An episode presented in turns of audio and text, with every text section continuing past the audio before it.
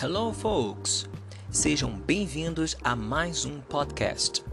I'm a teacher, Leandro Triani, professor da Rede Estadual de Ensino do Rio de Janeiro e quero agradecer desde já a sua companhia neste momento. No episódio de hoje, vocês terão a possibilidade de compreender quais são os elementos que compõem um poema e suas respectivas funções. Vale relembrar que o poema é um texto literário escrito em versos que são distribuídos em estrofes. Esses versos podem ser regulares, brancos ou livres. Se for composto por versos regulares, esse texto poderá apresentar diversos tipos de rimas. Também pode ser narrativo, dramático ou lírico. Neste momento, iremos reconhecer o uso de rimas, estrofes, métrica e quebra de linha que são elementos fundamentais para a construção e entendimento de um poema. Para que possamos entender um pouco melhor o uso desses elementos, iremos analisar o poema Today is Your Luck, escrito por Bruce Lansky. Ah, caso queira acompanhar a leitura e todo o processo de análise deste poema, abra na aula 2 das orientações de estudos referente ao terceiro bimestre. Observe atentamente em seu material o uso da rima neste poema escrito por Bruce Lansky em inglês. Listen.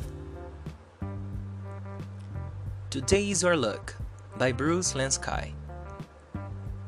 Today on your birthday, consider your luck. You could have been born as a pig, cow, or a duck.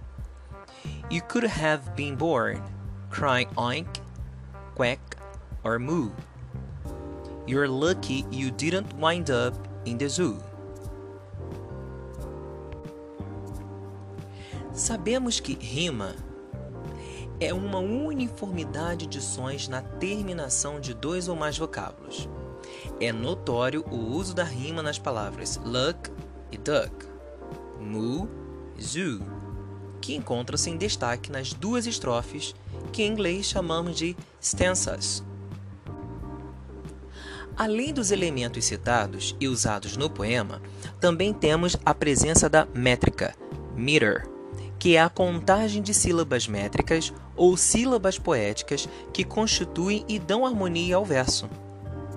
A métrica é o recurso utilizado para se medir um verso através da contagem das sílabas poéticas.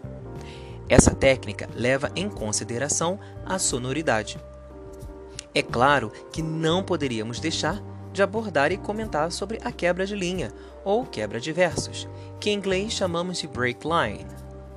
Observe mais uma vez o poema. Note que as setas usadas em cada frase simboliza a quebra de linha, que é o término da linha, line, ou do verso, verse, de um poema, e o início de uma nova linha ou o início de um novo verso. Essa quebra faz com que o leitor faça uma pausa e determina como o poema é lido.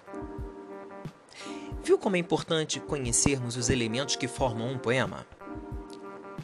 Por isso, realizem as atividades propostas nas orientações de estudos e atentem-se para responder cada questão relacionada ao poema ou The Places You'll Go, escrito por Dr. Sauce.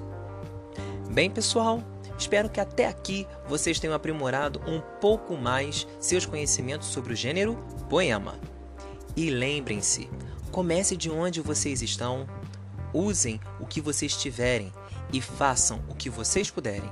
Só assim vocês conseguirão perceber o real sentido de investir ainda mais no estudo de uma língua. Até o nosso próximo encontro, pessoal. Bye bye. See you.